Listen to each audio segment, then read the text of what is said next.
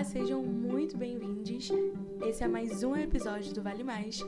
Meu nome é Larissa, sou graduanda em História pelo FRJ e hoje iremos conversar com Paula Elise Soares, doutora pelo Programa de Pós-Graduação em História da Universidade Federal de Minas Gerais. Desenvolve pesquisas relacionadas ao PCB, aos movimentos sociais rurais no Brasil e à atuação feminina em organizações de esquerda. Então é isso, vamos conhecer um pouco mais da Paula. Olá, Paula, muito obrigada por ter aceitado o nosso convite. E para a gente começar, então, quem é a Paula no mundo? E depois você pode fazer uma breve introdução da sua tese para a gente. Oi, Larissa. Oi, todo mundo que está nos ouvindo agora. Estou muito feliz de participar do podcast Vale Mais, que eu acompanho pelas redes sociais e tenho muita admiração. Então, estou muito orgulhosa de ter sido convidada dessa vez. É, quem sou eu no mundo, né? Meu nome é Paula Elise, eu sou professora de História do ensino básico, do ensino médio, na, no ensino médio integrado aqui no Instituto Federal de Educação, Ciência e Tecnologia de Minas Gerais, do campus Betim uma cidade próxima à região metropolitana aqui de Belo Horizonte. E sou muito orgulhosa de ser professora e, ao mesmo tempo, sou também historiadora, como tantos professores, né, gente? A gente não para de pesquisar enquanto está dando aula. Então, sou historiadora e defendi o doutorado recentemente, a gente vai falar sobre ele daqui a pouquinho, né? Então, a minha tese, o título da tese, né, é a questão feminina no PCB, 1925-1956, as mulheres na cultura política comunista, e o meu objetivo foi trabalhar como que o Partido Comunista, o PCB, é, encarou a questão feminina e o trabalho entre as mulheres durante esse período, de 25 a 56. Ótimo, Paula. E para a gente agora saber mais um pouquinho desses objetivos, né? Como que foi a elaboração? Porque ao pensar né, nessa elaboração da pesquisa, a gente tem que definir os objetivos gerais e objetivos específicos. Isso está relacionado ao processo da própria escolha do tema. Então, conta para gente como que foi esse processo. Então, Larissa, eu venho estudando o Partido Comunista desde a graduação. Quando eu entrei para iniciação científica no FMG, eu comecei estudando o Partido Comunista, num projeto sobre o campo, né, os movimentos no campo, movimentos sociais no campo. E uh, no mestrado trabalhei com a cultura política comunista, porque essa é a pegada né, que eu optei por metodológica para trabalhar com o partido, através do conceito de cultura política comunista. E, através desse conceito, fui tentar entender como que o homem do, do campo era entendido, era visto, era percebido, inserido pelo partido. E já ali, ao estudar esses movimentos sociais, eu trabalhei com um movimento que aconteceu em Goiás, com Revolta Camponesa de Trombas e Formoso, Cheguei aí para o norte de Goiás, fiz entrevista com o pessoal que ainda está lá, né, na cidade de Trombas e na cidade de Formoso, e tinha um movimento de mulheres, liderado por uma militante chamada Dice Machado. E foi a partir daí que eu comecei a pensar sobre a questão feminina, como que as mulheres eram encaradas pelo partido.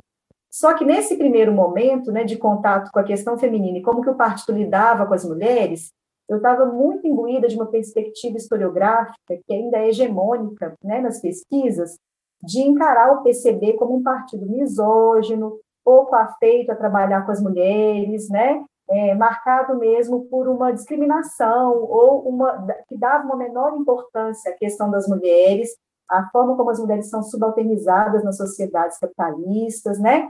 Então, a, eu estava imbuída dessa historiografia, que é uma historiografia de cunho feminista importante, né? Não tem que se tirar o mérito dessa historiografia. É uma historiografia que vai começar a se estabelecer a partir dos anos 80.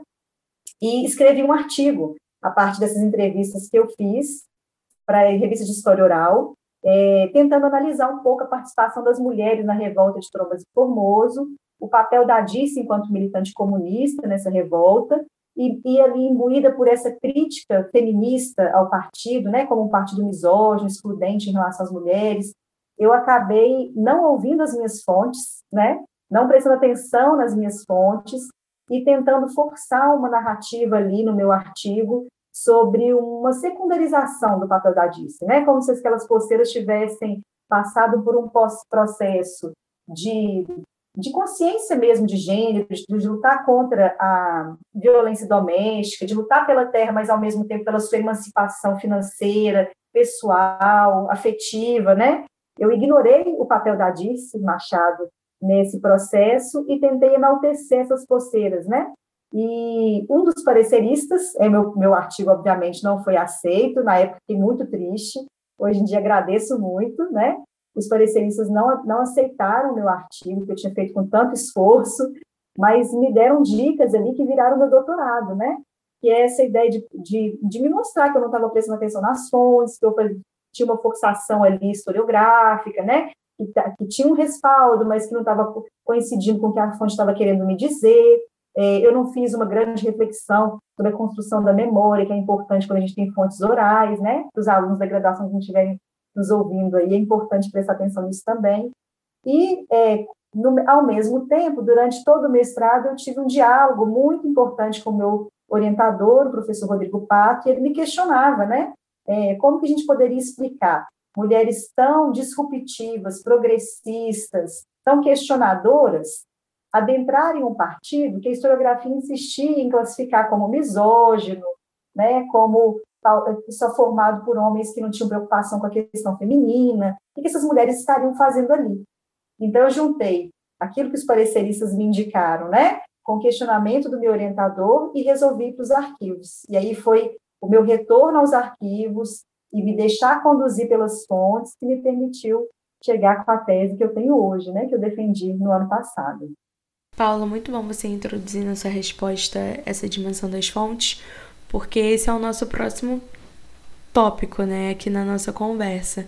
Eu percebi que na sua tese você trabalha com uma variedade de fontes, então eu gostaria que você falasse sobre isso um pouquinho pra gente e também é, como que foi, como que você, qual foi essa relação com as fontes para trabalhar com as percepções dessas trabalhadores de base, né? Desses trabalhadores comuns, podemos dizer assim. E, consequentemente, isso pode levar a gente a refletir sobre uma outra questão, né? De como foi essa organização dentro do partido entre dirigentes e trabalhadores de base. Como que foi essa organização das mulheres?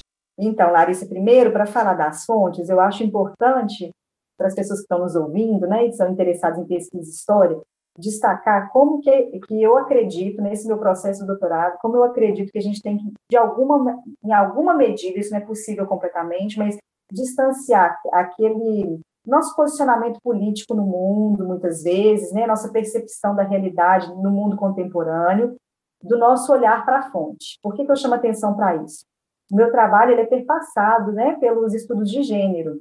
E ainda que eu me identifique com toda a luta emancipatória feminista, eu tive que ter uma eu tive que ter um olhar ali a, a, com cuidado para não fazer de novo o que fiz com Dirce, né, que é de, na verdade silenciá-la, eu não silenciar essas mulheres comunistas que eu pretendia estudar, né, e essas mulheres trabalhadoras que vão atuar junto com as comunistas, eu precisava silenciar as minhas crenças, né, não é abrir mão delas de forma alguma, elas orientaram todo o meu processo de escolha, né, mas eu tinha que silenciar as minhas crenças, o meu olhar para o mundo e tentar ver qual era o olhar que as fontes me traziam, né?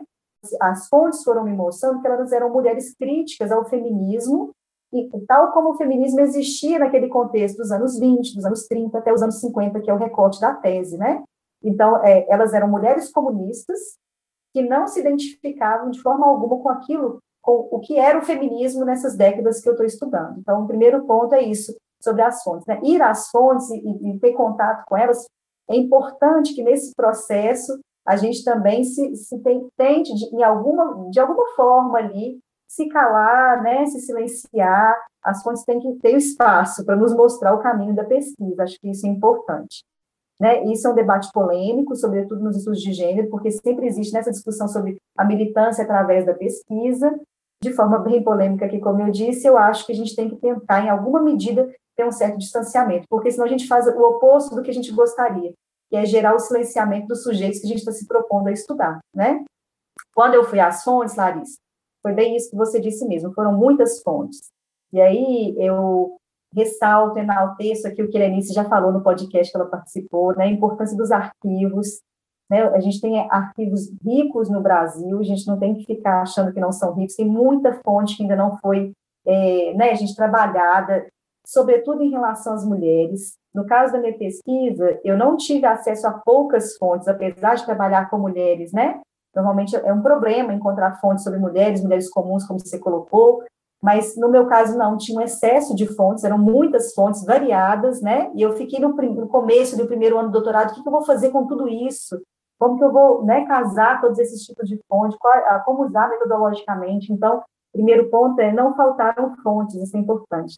É, havia um excesso de fontes, né? Mas são fontes que são permeadas de silêncio. Eu não acho que é uma exclusividade de quem estuda gênero e mulher, né? Eu acho que o trabalho do historiador é assim mesmo, né? São fontes que nem sempre vão falar tudo, elas não falam mesmo, então elas não vão ser tão ricas em detalhes, e é o cruzamento, o cotejamento de fontes diversas que nos permite ir tentando mapear aquilo que a gente está buscando enquanto problema de pesquisa mesmo. Então, essas fontes diversas, elas eram permeadas por esses silêncios em que medida? Então, assim, eu não conseguia sempre acompanhar uma mesma mulher ou saber muito sobre a vida de uma única mulher, como você colocou. De muitas mulheres trabalhadoras, tipo a Rosa Bittencourt, uma tecelã, uma liderança tecelã, é impressionante. A primeira mulher que se filia ao partido, né, que até agora as fontes mostraram. Eu não conseguia acompanhar muito da vida da Rosa Bittencourt, porque as fontes falhavam nisso aí, me mostrar esse caminho, até onde eu podia ir. Mas como tinha a Rosa Bittencourt, tinha uma outra Maria, tinha uma outra moça chamada Joana mesmo. Então, eu vou pegando essa Maria, que eu não sei o sobrenome, mas a Rosa Bittencourt, que são mulheres que estão ligadas ao mundo do trabalho ali, e vou tentando montar o que, que é o mundo do trabalho naquele contexto, né? O mundo do trabalho para as mulheres, e para as mulheres que se aproximam do Partido Comunista. Então, eu usei fontes de jornal, é, os documentos que a repressão produz, são importantes porque eles acabam juntando documentos pessoais mesmo dessas mulheres, né, que eram apreendidos, tem, existem os objetos no Amorge, por exemplo, bolsa dessas mulheres, que elas carregavam dentro da bolsa, né? Uma que foi assassinada durante uma manifestação e o objeto foi hoje está em acervo. Então, a gente tem que trabalhar com essa diversidade para conseguir minimamente traçando essas trajetórias que às vezes acompanhar uma única personagem, uma mulher trabalhadora, não seria possível. Se para os homens a gente tem muitas informações, muitas vezes, né, muito ricas, muitas fontes, para acompanhar um único personagem e fazer a biografia, né? Como as lideranças comunistas, às vezes, para as mulheres, isso pode ser um pouco mais difícil, mas não significa que tenham poucas fontes, elas são mais diversas de várias mulheres ao mesmo tempo. Então, por isso, para resumir aqui para as pessoas, né? Usei fonte jornalística, usei documentos pessoais, os documentos da repressão. Eu fiz entrevistas, mas optei por não usar no doutorado por, por essa especificidade mesmo da fonte oral, né? Que exige uma outra análise então vai virar trabalho futuro, mas fui também, essas entrevistas me ajudaram a clarear o meu objeto de pesquisa, o olhar que eu ia levar, né, entrevistar mulheres comunistas hoje, né, ainda vivas, que atuaram, por exemplo, nos anos 50, foi importante para eu afinar o meu olhar para o que a, a fonte estava me trazendo e não para aquilo que eu gostaria que a fonte me dissesse. Então, to, toda essa diversidade me permitiu construir esse caminho. Larissa, então, o que, que acontece com esses movimentos de base, né, com essas mulheres trabalhadoras? o partido ele vai amadurecendo muito a forma de lidar com a questão feminina e o olhar que ele tem para as mulheres trabalhadoras quando a gente pega dos anos 20 até os anos 50. O que eu chamo de amadurecer? É de ouvir mesmo quais que são as demandas dessas mulheres. Nos anos 20, o partido está muito preocupado em responder à Internacional Comunista sobre essa questão, né? se dizer mobilizando as mulheres, se reconhecer ali cumprindo o papel de um bom comunista, que é o que a União Soviética propagava, né? Um bom comunista ele deve mobilizar as mulheres, fazer um trabalho junto às mulheres, não se pode ignorar que a desigualdade entre homens e mulheres é um aspecto do capitalismo que o comunista considera nefasto. Então essa orientação chegava da Internacional Comunista e o partido ele ficava tentando responder, ainda não conseguimos organizar as mulheres porque estamos em estado de sítio, o partido ainda não, tá, não tem militantes o suficiente, nós temos uma ou duas militantes só integradas às bases, ele começa dessa forma, tentando responder à União Soviética, até que as mulheres assumem a primeira entidade, o Comitê de Mulheres Trabalhadoras, só que essa primeira entidade, ela ainda não estava ali ouvindo de fato qual que era a demanda cotidiana da trabalhadora. Ela estava querendo trazer essas mulheres para o partido, né? sem ouvi-las, trazê-las e engrossar o partido, fazer o partido crescer, né? um número maior de militantes de um modo geral. Envolver essas mulheres na, nas campanhas eleitorais, ainda que elas não votassem, né? Então, o partido está tá preocupado naquilo que eles chamam de educação política, de educar essas mulheres, sem ouvi-las. A partir dos anos 30, o que, que vai acontecer com a, é, tipo, a União Feminina Brasileira, né, a União Feminina do Brasil, que é a, a segunda maior entidade que eles criam, já é uma, uma criação aberta às trabalhadoras de fato, ouvindo o que elas têm para dizer, né? São mulheres trabalhadoras e intelectuais, então, assim, a pauta antifascista ganha muita força porque é está sendo debatido, né? A discussão sobre as creches, criação de biblioteca, para que essas mulheres pudessem ter acesso a livro, a, a pauta da educação, educar essas mulheres, como que essas mulheres poderiam ter acesso a mais escolas, para os seus filhos, mas para elas também, formação profissional, então corte e costura, né, fazer tricô, que era o que elas conseguiam ali mais ou menos trazer para a trabalhadora, ensinar a dona de casa, que é importante destacar isso, o partido teve um olhar muito sensível, o partido dessas militantes, né, que vão mobilizar o trabalho feminino, muito sensível para a dona de casa, era um segmento pouco pouco visto, pouco organizado, né, pouco reconhecido, porque não eram trabalhadoras no sentido formal.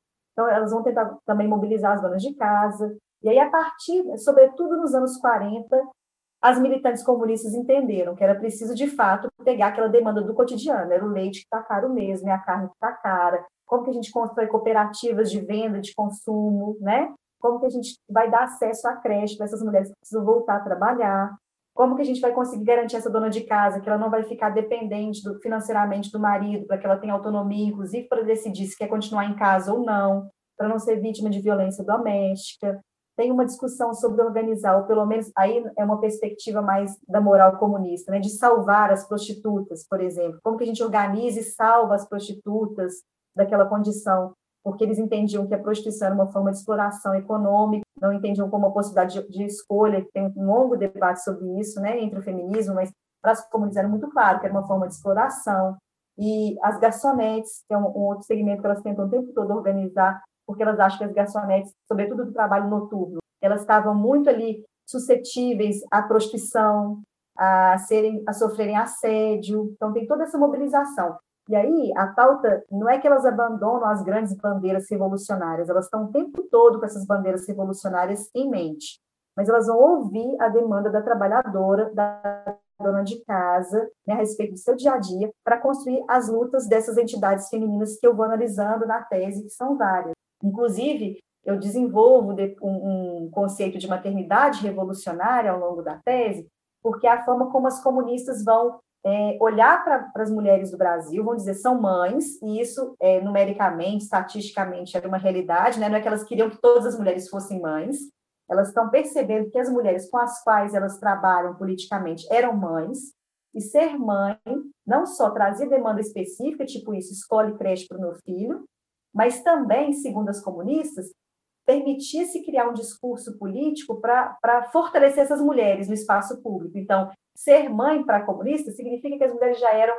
naturalmente antifascistas, é, pacifistas, né? elas vão pegar a, um discurso natural, natural, é, essencialista sobre a mulher, né? de falar que a mulher é do cuidado, é a mãe, é aquela que protege, e vão transformar isso numa arma política. Então, a toda mulher vira, então, uma revolucionária nata, porque tem essa capacidade de ser mãe, é o que elas vão dizer, né? Se você é mãe, você naturalmente já é uma revolucionária, porque você vai ser antifascista, você vai ser pacifista, elas tentam fazer um, um confronto um jogo e uma disputa com a narrativa da maternidade que a Igreja Católica trazia, por exemplo. Então, elas começam a ouvir mais essas mulheres trabalhadoras. E nas fontes, para quem está nos ouvindo ter uma noção, como que isso vai aparecendo? É na forma como elas vão construindo as, a, os panfletos, né, se dirigindo à trabalhadora. Então, muitas das vezes eu não conseguia a voz da trabalhadora, só a repressão trazia, às vezes um relato ou outro em jornal, não tinha a voz da trabalhadora, mas tem a forma como o panfleto era construído,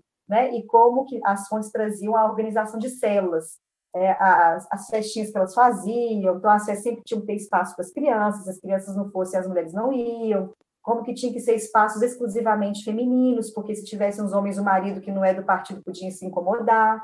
Então, vai aparecendo ali várias trabalhadoras que são as primeiras comunistas da família, né, que se aproximam do partido antes que os maridos se aproximassem. E aí, para fechar, o partido começa a fazer, como um todo, uma grande discussão sobre a importância daqueles que são sindicalizados, dos que são comunistas, homens comunistas, os sindicalizados comuni é, homens, né, como que eles têm obrigação de levar as mulheres para esses espaços, né, para deixar em casa fazendo o jantar enquanto eles estão se reunindo decidindo a greve. É para levar a mulher para debater a greve também. Então, vai se ampliando né, essa, a, a pressão que as trabalhadoras vão fazer.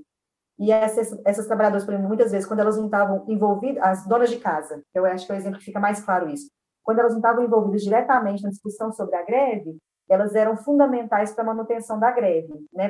para a estrutura que vai se manter ali, para a pressão, para cozinhar para todo mundo que está militando, que vai para a manifestação. Então, vai se construindo um arcabouço que é sempre aquele jogo assim entre o papel tradicional que o patriarcado escolhe para a mulher e como que a partir desse papel tradicional é possível reconstruir uma narrativa sobre o feminino.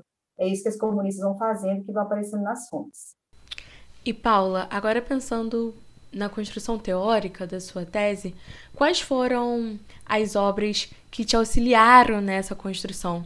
E acredito que aqui caiba uma pergunta mais específica, porque ao longo da leitura da sua tese, eu vi que você adota a perspectiva da história cultural do político. Então, conta pra gente o que seria mais, né, é, essa vertente.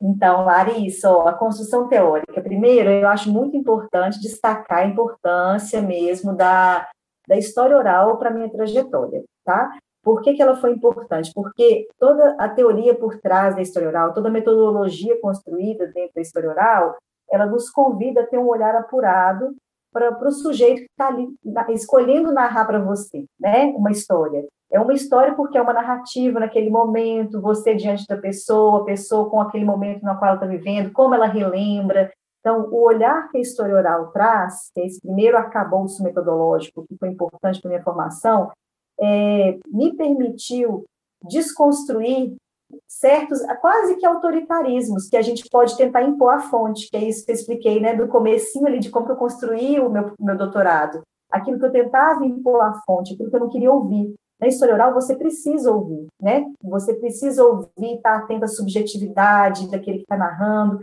como que ele constrói a própria vida, o que, que ele quer narrar, o que, que ele quer deixar e o direito que ele tem de deixar isso no público, né? Quando ele resolve dar uma entrevista, uma pesquisa. Então, acho que o primeiro ponto é esse saber que a metodologia da história oral trouxe para mim uma sensibilidade, né, para o sujeito que eu estou estudando e que é um outro, independente do que, que aquele sujeito fez no mundo, né, é, é importante ter essa sensibilidade quando a gente está estudando a, a, e pesquisando as nossas fontes. A opção pela história cultural do político é porque, ao questionar a história tradicional, que é essa que fala só do Estado ou das direções partidárias, no meu caso, estudei o partido, né? Um foco muito na direção partidária, de certa forma invisibilizava-se mulheres, né? Não me permitia saber o que, que as mulheres fizeram do partido e no partido. Então, quando eu vou para a história cultural do político, que é, acredita que mais do que estar na direção, o partido precisa ser visto como uma, uma forma de se colocar no mundo, né? Por isso a cultura política é interessante, o conceito de cultura política.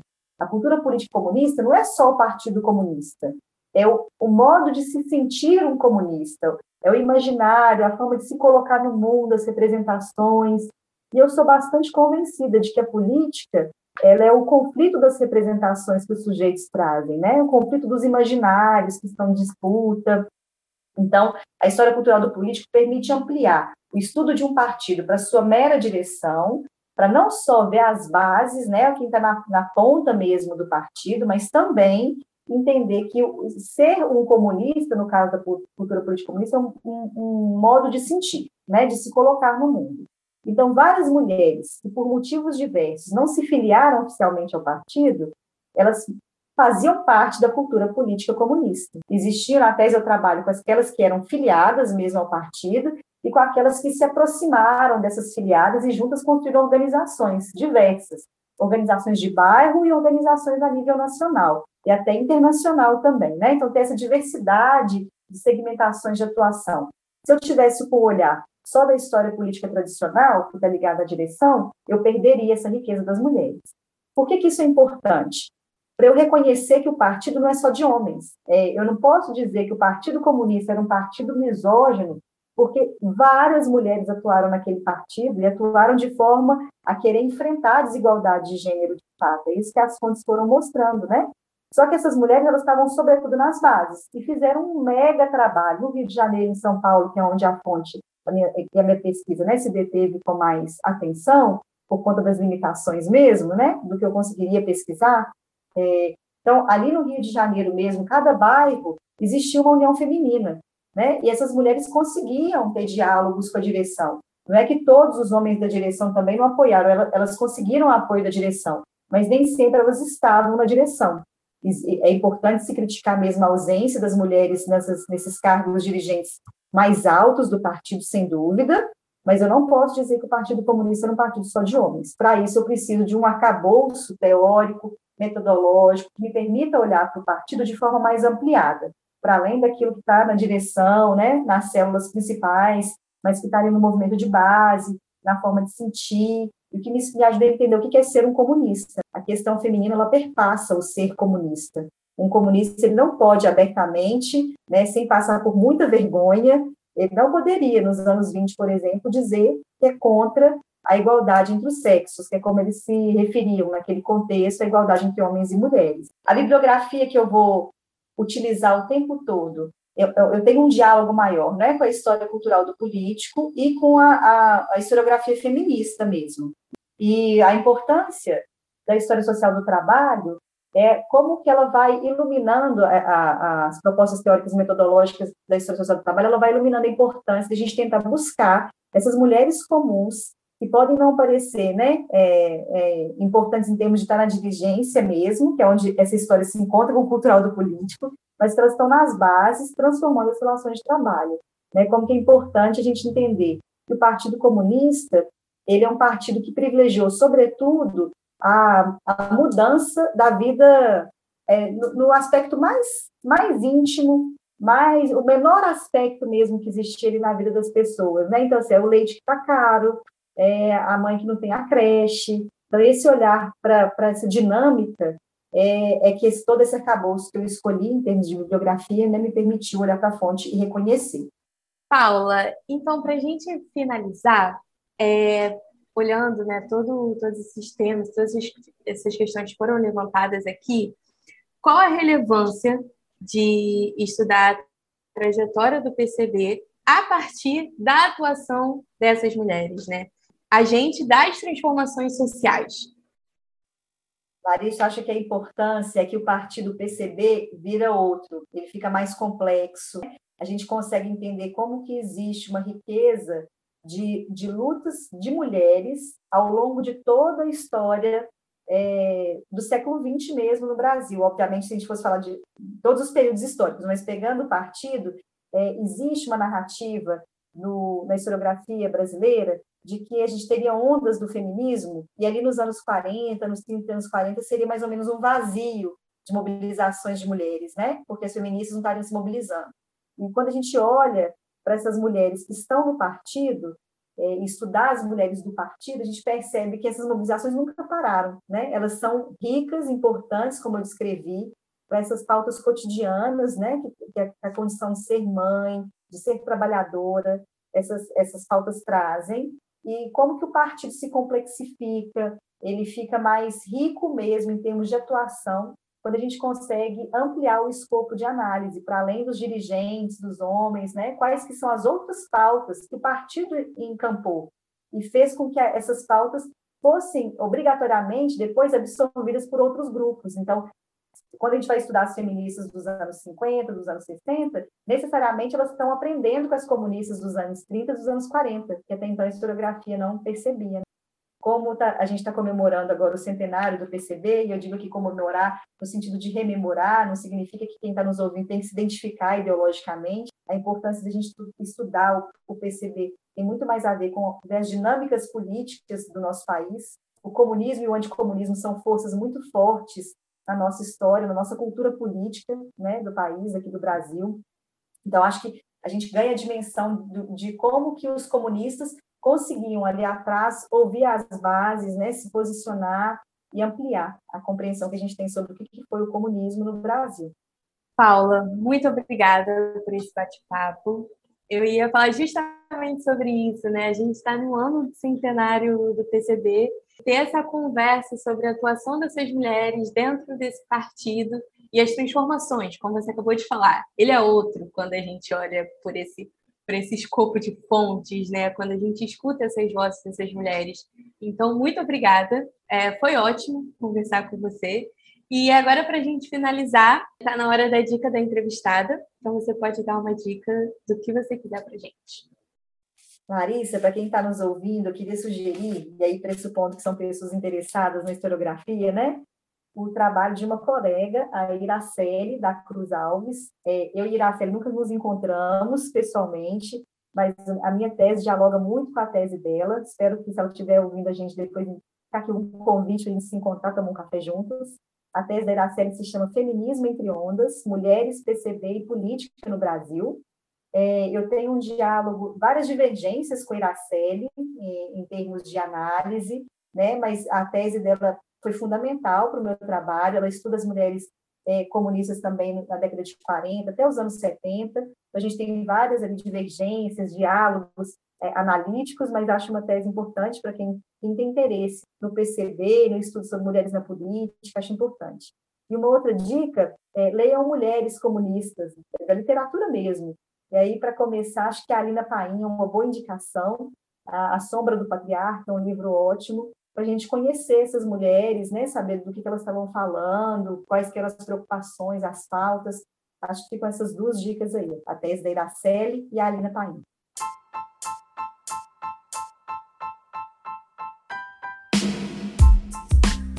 Foi isso, pessoal. Muito obrigada por ter escutado a gente até aqui. Até o próximo episódio. Este foi mais um episódio do Vale Mais, podcast do Laboratório de Estudos de História dos Mundos do Trabalho da UFRJ.